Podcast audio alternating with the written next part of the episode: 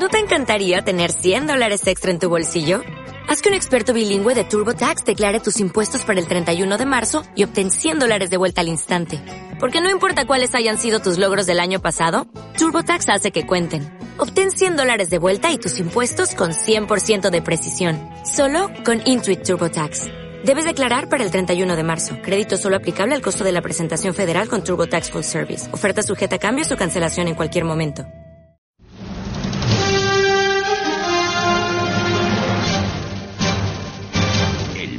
Today, la actualidad del mañana.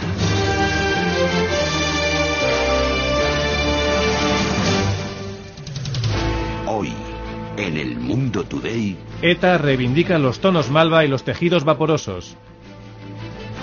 ¿Pone cachondo la maja desnuda? Nos lo preguntaremos en la tertulia de hoy. Y la Generalitat de Cataluña fomentará el uso de catalán en saunas y bares gays. Fes-me coses dolentes, ben plantat. hazme cosas malas, tío bueno. No paris, no paris, pel que més vulguis. No pares, no pares, por lo que más quieras. Sí, senyor. Quin bé de Déu, quin tros de carn, quin filet Sí, senyor. Estàs para comerte. collons.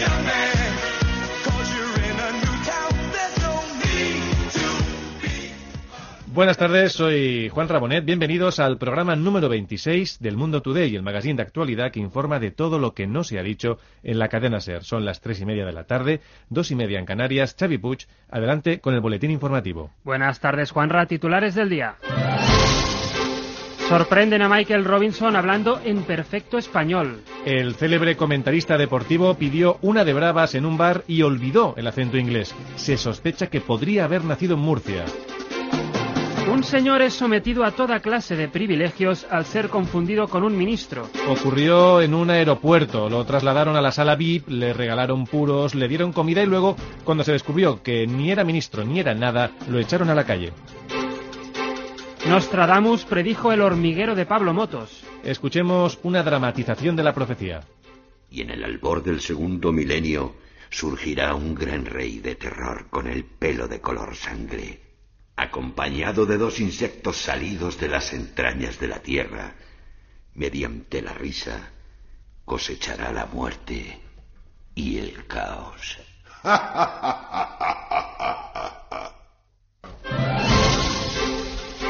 El Zoo de Barcelona adquiere unos gallumbos. En medio de una gran pompa mediática, el director del recinto está presentando en estos momentos a varias parejas de gallumbos que engrosarán las filas del zoológico. Allí tenemos a nuestro compañero Fernando Costilla. ¿Qué tal, Fernando? Buenas tardes. Muy buenas tardes, compañeros. Son ejemplares únicos en el mundo y que hasta ahora había sido muy difícil mantener en cautividad, pero aquí están. La verdad es que se le queda a uno el corazón encogido ante este espectáculo de la naturaleza. Claro, cuenta, Fernando, ¿cómo son estos gallumbos? ¿Hay muchos? Pues huelen un poco fuerte. ¿eh? La mayoría son cachorros y conforme se vayan desarrollando dicen que olerán peor. Mm. Peor. Hay uno que sí, que es eh, mayor que el resto y que parece el macho dominante. Oye, ¿y cómo, cómo sabéis, cómo sabes cuál es el gallumbo dominante? Por la cresta marrón. Muestra una majestuosa cresta marrón en el lomo que le da un aspecto regio. Es un espécimen muy grande y, y algo agresivo también. No son, no son gallumbos normales, son gallumbos de cuello alto que están, bueno, como sabéis, en peligro de extinción. ¿Y de dónde han salido estos gallumbos? ¿Los ha cedido otro zoo? No, no, no, ha sido un particular que los tenía en casa, en un armario, los pobrecitos. Gracias, Fernando, por la crónica. Y terminamos el boletín con una novedad editorial. Se trata de la edición de hoy, eh, sábado, del diario El País. Su director, Javier Moreno, está firmando ejemplares del periódico de hoy en el corte inglés y nuestro reportero Quique García ha ido hasta allí. Hola, Quique, buenas tardes. Buenas tardes, compañeros. Los seguidores del país se han congregado en este centro comercial para, para lograr su auto, un autógrafo de Javier Moreno. Esta nueva edición de su periódico toca muchos temas, política, asesinatos, economía. La trama va complicándose página a página. Moreno ha asegurado que es sin duda su edición más personal. Muchas gracias, Quique, por la crónica. Y ahora, como siempre, una pausa para escuchar qué han hecho nuestros oyentes por su país y luego la tertulia de actualidad. El Mundo Today. ¿Qué estás haciendo por tu país? Hola, me llamo Jorge y yo por mi país quiero lanzar un mensaje para la esperanza. Pues el mensaje es este. Oye, Espe, que a ver si puedes pasar tú a recoger a los niños a casa de la abuela, porque a mí me ha salido una movida esta tarde. Gracias, Espe. Chao. Mi nombre es Juana y lo que he hecho por mi país ha sido dejar de sacudir el mantel por la ventana. Caían las migas de la comida a la calle y con esto de la crisis la peña se tiraba al suelo para comérselas. Daba muy mala imagen de nuestro país. Hola, buenas tardes, soy Rosendo y yo por mi país he donado mis gallumbos al Zoo de Barcelona. Allí los cuidarán mejor, que yo los tenía encerrados en un cajón y daban pena.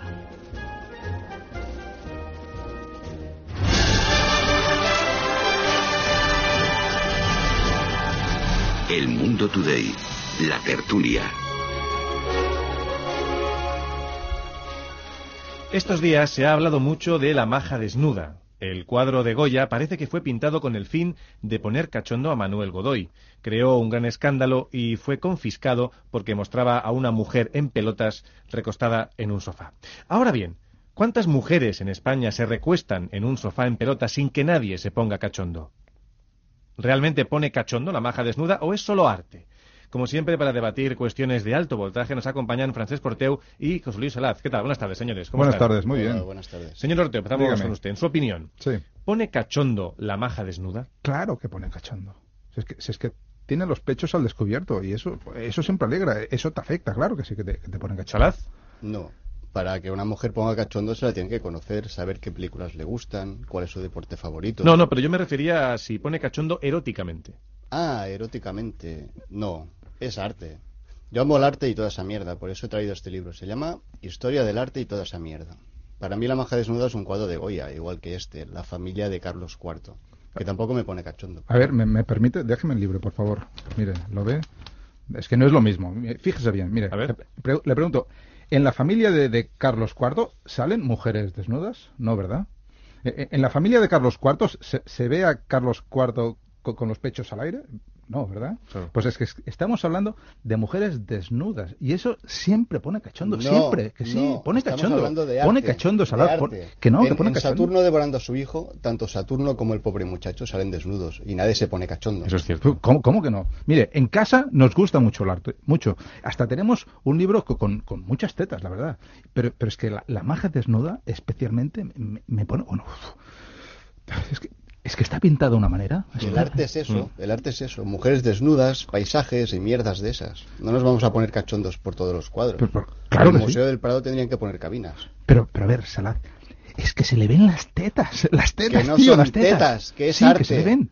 Lo que pasa es que, no estamos preparados. Goya fue un adelantado a su época. Disculpen, porque eh, eh, que parece que tenemos una llamada. Hola, buenas tardes. Hola, buenas tardes. ¿Está José Luis? Cariño, que estoy en la radio. Siempre me haces lo mismo. Ya lo sé, amor, perdona, pero es que están aquí los fotógrafos para el calendario solidario de la SER. ¿Qué calendario? Ese que hacen las mujeres de los que salís por la radio. Ah, sí, dime. Bueno, que me dicen que si me puedo quitar la bata y que, y que se me vea todo. ¿Cómo todo? ¿Desnuda? ¿No pueden hacerte la foto en bata como siempre?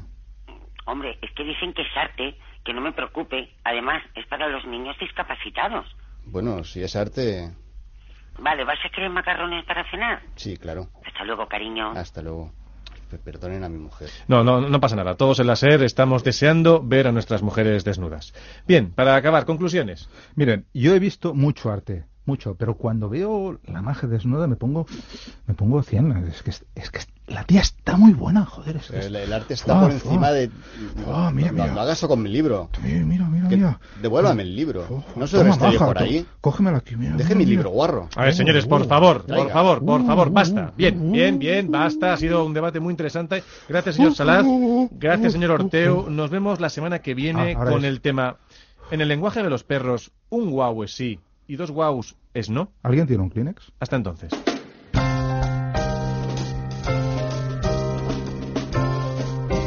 El Mundo Today. Cultura. Llega uno de los momentos favoritos de la radiodifusión española, la sección cultural del Mundo Today. Buenas tardes, Biel Perello. Buenas tardes, Juan Ramón. ¿Qué, nos vas a recomendar esta semana? Pues un musical, eh, lo que antes se llamaba una zarzuela, pero con batería, guitarra eléctrica. Musical que está triunfando mucho en Madrid. Muy bien, ¿y es? Más de 100 mentiras, el musical de Joaquín Sabina. mucha, mucha policía, mucha, mucha policía. Grande, grande, muy grande Joaquín Sabina, ¿eh? la de veces que habremos hecho el amor escuchando sus melodías, ¿verdad, Biel? Sí. Bueno, por separado, obviamente. Hombre, sí. Eh, Más de 100 mentiras es un musical que dura tres horas, pero pasa muy bien gracias a las coreografías que hace Joaquín Sabina. Es impresionante que se pase las tres horas bailando y saltando, ¿no? Menuda energía. Brutal. La obra naturalmente está basada en las canciones de Sabina, pero narra la historia de unos balleneros que persiguen a una ballena blanca. Y Sabina interpreta a un tal Ahab que baila enloquecido hasta que la ballena se lo come. O sea, que mezcla la música castiza de Sabina con elementos de mitología. ¿no? Sí, bueno, mi- mitología esa cutre, como irlandesa, ya sabes, muy del Señor de los Anillos, con los marineros bailando en plan Lord of the Dance. O sea, marineros irlandeses castizos, entonces. Sí, todo el primer acto son bailes regionales du- dublineses que representan la vida cotidiana de los marineros. Hay un número espectacular en que forman una pirámide humana con Sabina en todo lo alto. Bueno, entonces es un musical de gran formato, con muchos bailarines y todo eso. Sí, además de Joaquín Sabina hay 600 bailarines del Royal Dancing School of Dublin y Juan Manuel Serrat que interpreta a la ballena blanca. Hombre, Sabina y Serrat, mucho arte en escena. ¿eh? Y- sí, luego está el entreacto. ¿Qué tal está? Pues está bien porque puedes salir a tomar un tren Naranjus y, y discutir con el crítico cultural del país, que siempre me lleva la contraria. ¿Y, qué tal es el segundo acto? Sabina sigue bailando como loco, salta más, salta menos. Sí, bueno, el segundo acto es estupendo. Sabina y sus marineros encuentran a la ballena blanca y el último número pone los pelos de punta porque salen 100 monos en escena. ¿100 monos?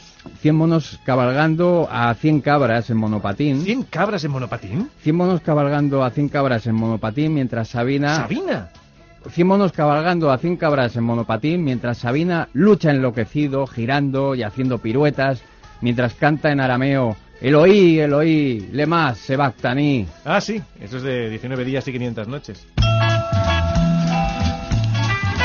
Muy bien, muy bien, muy bien. Pintan realmente bien estas más de 100 mentiras de Joaquín Sabina que se pueden ver en el Teatro Rialto de Madrid. ¿Qué nota le vas a poner, Biel? Cuatro estrellas, un mastodonte epicúreo y sofisticado. Pues muchísimas gracias, Biel. Hasta la semana que viene. Hasta el sábado, amigo. El Mundo Today. Carrusel no deportivo. En estos instantes miles de españoles están contando chistes malos. Ya está aquí el carrusel del EP. El del perro mis tetas. El de ese hombre malo violento que entro y dice. El carrusel no deportivo. Y empezamos este repaso a los chistes malos de España, desplazándonos a una sobremesa familiar en Matalascañas. Compañera, minuto y resultado. Dos chistes del EP, dos chistes de mamá, mamá, en el cole me llaman no sé qué. Y un chiste que no he acabado de entender y se han contado, ojo, cuatro, cuatro pistro pecadores. ¿Alguien ha intentado poner acento andaluz al contar el chiste? Por Eso- supuesto que sí, compañeros, todo, todo el rato. Te dejo, compañera, que otro compañero me pide paso desde Sevilla. ¡Un chiste magnífico, compañero! ¡Me lo ha contado un taxista viniendo hacia aquí! ¡Tenéis que escucharlo! A ver, a ver, a ver cómo era. A ver. ¡Es un tío! No, no. ¡Es un caballo! ¡Mierda! ¡Se me ha olvidado! Eh, me avisan de que se está abriendo un telón ahora mismo. ¡Se abre el telón! ¡Se abre el telón! ¡Se abre el telón! Y se ve a Paca planchando cuando de repente se electrocuta. ¡Sí! Se electrocuta con el cable de la plancha y... ¡Sí! Se cierra el telón. ¿Cómo se llama la película? No sé ni idea, la verdad. El Amperio contra Paca. El Amperio contra Paca. ¡Gol! Es buenísimo. eh. Gol, eh, gol. eh. El Amperio contra Paca. Habéis Te dejo que el compañero nos dice que ahora sí, ahora ya se acuerda del chiste. A ver. Un caballo era un Sí, caballo, caballo. que entra en un bar y entonces le dice al camarero bocadillo de morcilla, no, que huele a mierda y joder, así no era mierda.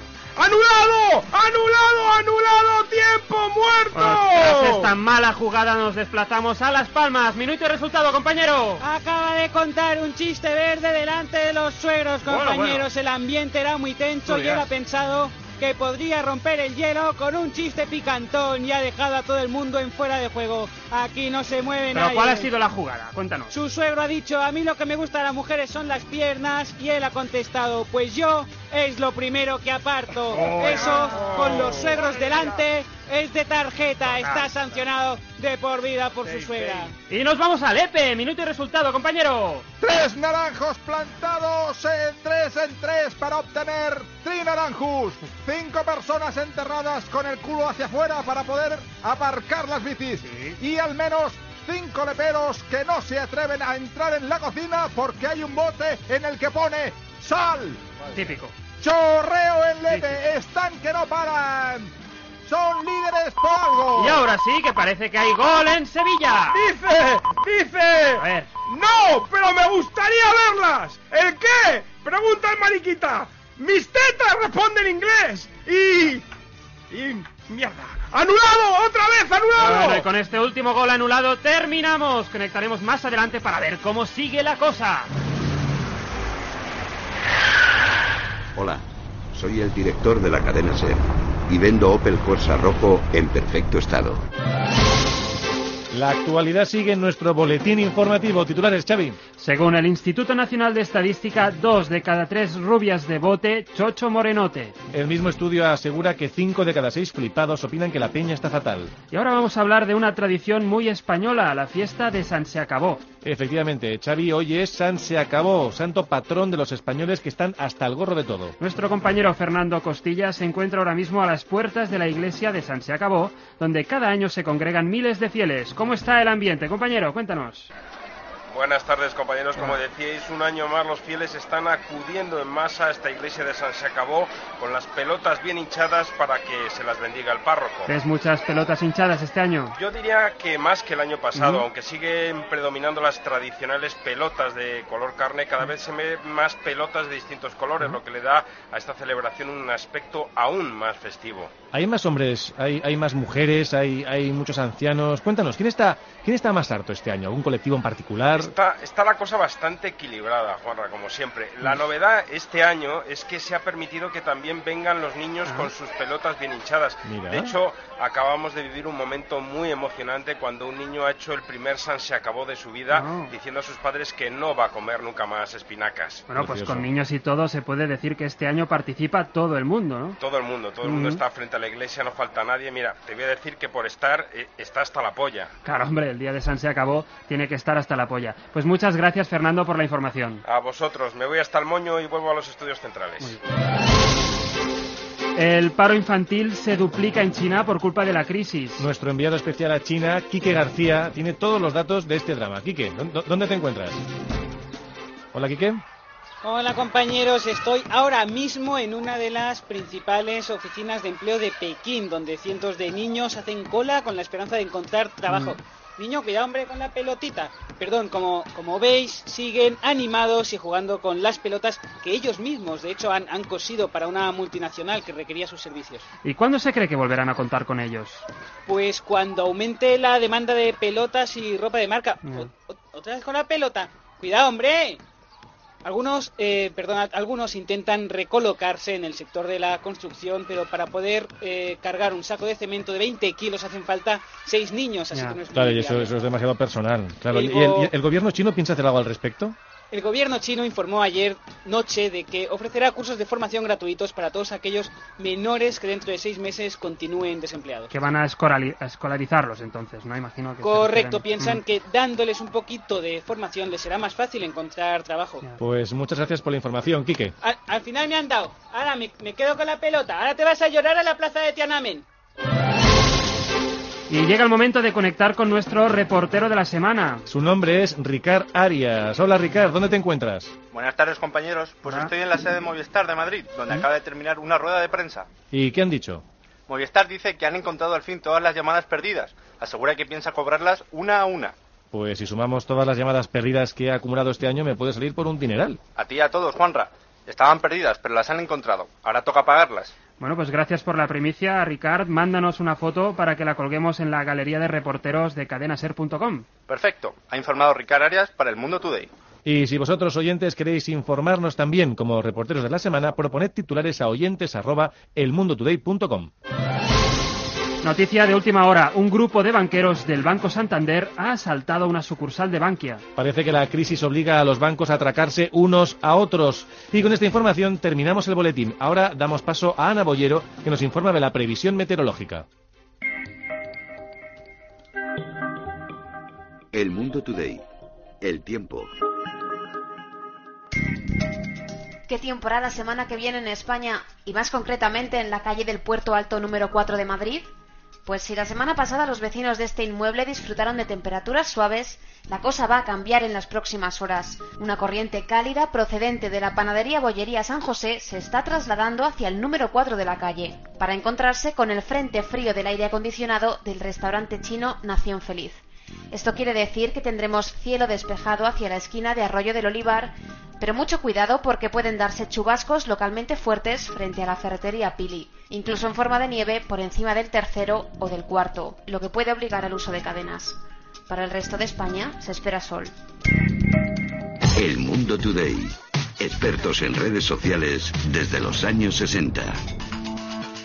¿Os acordáis de Internet? Quizá muchos de vosotros lo habéis dejado atrás y estáis usando otra cosa más moderna, pero nosotros estamos chapados a la antigua y por eso le seguimos dedicando cada semana un espacio a Twitter. Cada semana os planteamos un reto para tuitear cosas ingeniosas. En el programa anterior lanzamos el reto Superpoderes de mierda.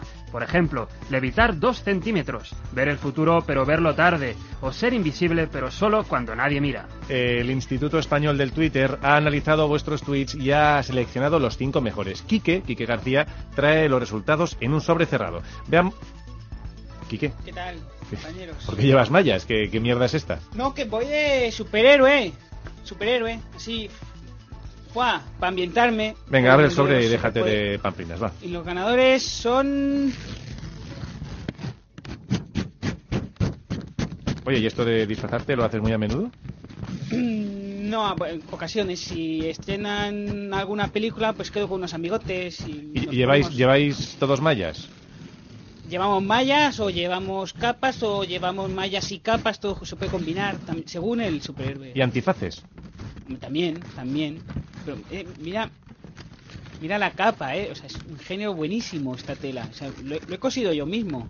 Con Muy unos bien. patrones. Muy bien. O sea que de vez en cuando quedas con otros hombres, eh, que vais todos vestidos de mallas, capas y antifaces, y que otra de tus aficiones es coser tu propia ropa, ¿no? Es eso.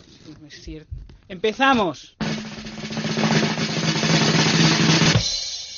Hombre man con la fuerza, velocidad y resistencia proporcionales a un hombre. El superpoder de leer tu propia mente. Canastar en una papelera cuando nadie mira. Susurrar a caballos sordos. Visión de rayos X, pero solo con portuguesas. Y los cinco autores eh, ganadores son José Lusán, eh, Zai Khan, Sir Tommy, Luis Simón Sexy y Presunto Manu. Y atención, para la semana que viene, frases poscoitales. Frases muy inadecuadas, o bueno, muy adecuadas, para decir justo después del coito, en el momento del cigarrillo. Por ejemplo, pues ala, ya hemos comido. O, hola, que me dijeron ayer. Eh, ¿Empezamos? Almohadilla, frases poscoitales, Poscoitales. todo junto, ¿eh? Y por cierto, explicadnos, ¿qué hacéis por vuestro país? Dejad de quejaros, os lo decimos siempre. Explicadnos lo que hacéis por España. Llamad a nuestro contestador 915324532. Y ya sabéis que los mejores progra- mensajes los emitiremos en el programa. Y recordad que podéis proponer titulares para el Mundo Today y convertiros en reporteros por un día. Basta con enviarlos al correo oyentes arroba elmundotoday.com. Oye, Quique, ¿tú, ¿tú tienes algún superpoder ya que vas con capa y eso? Sí, eyaculo muy rápido.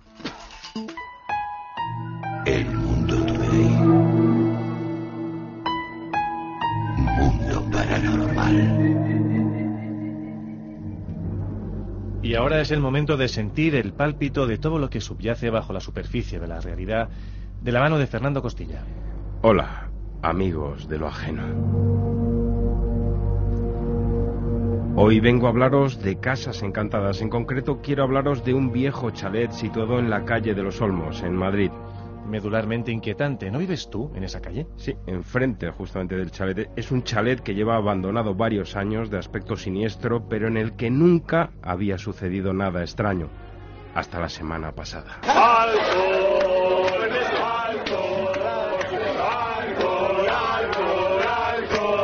Costilla, Costilla, perdona, ¿qué son estos berridos infernales? ¿De dónde salen exactamente?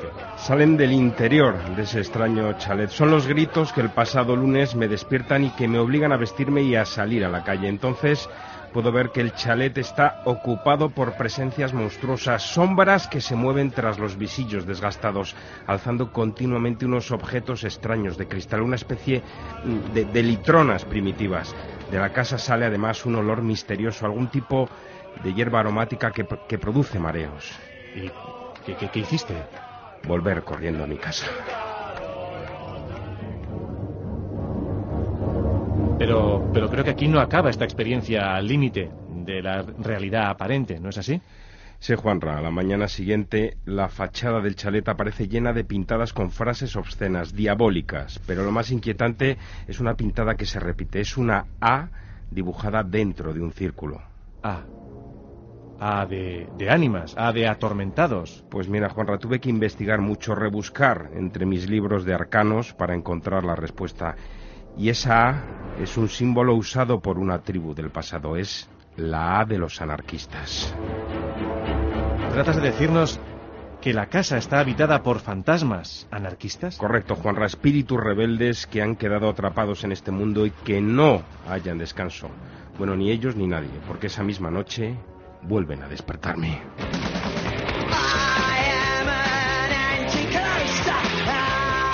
Mi mujer, desesperada, decide llamar a la policía. Yo, por supuesto, pues me, río ante su ocurrencia. Es normal, Costilla. ¿Qué puede hacer la policía ante un fenómeno de esta trascendencia inmanente y cognoscible? Pues eso es lo increíble, Juanra. La policía aparece y limpia la casa de espíritus en menos de una hora, con métodos poco ortodoxos, eso sí, pero a hostia limpia lograron que esos espíritus encontraran por fin descanso. ¿Tiene la policía un departamento secreto que se ocupa de los poltergeist? Dejamos la pregunta en el aire del misterio. Estos son los hechos. Ahora que cada cual saque sus propias conclusiones. Costilla, ¿de qué hablaremos la semana que viene?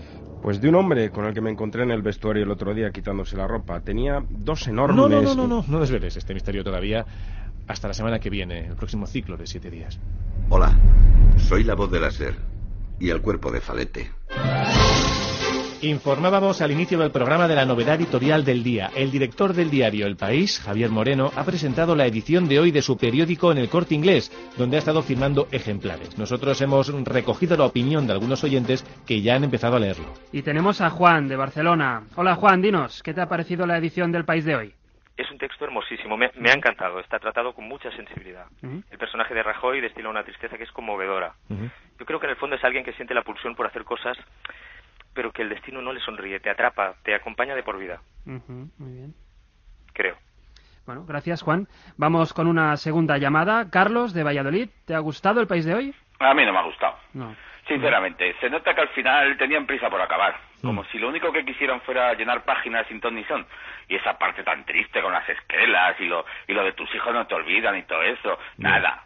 Nada, muy muy muy manido todo. Yo, es que soy más del mundo. ¿Del de Pedro J? No, no, el, mundo perdido, la novela de ah. Michael Crichton, con mm. dinosaurios y todo eso. Eso sí que mola. Pues gracias, Carlos. Y ahora, cómo no, recibimos de nuevo a nuestro crítico de cabecera, Biel Perello. Biel, ¿qué te ha parecido la edición de hoy del País? Egunon, amigos.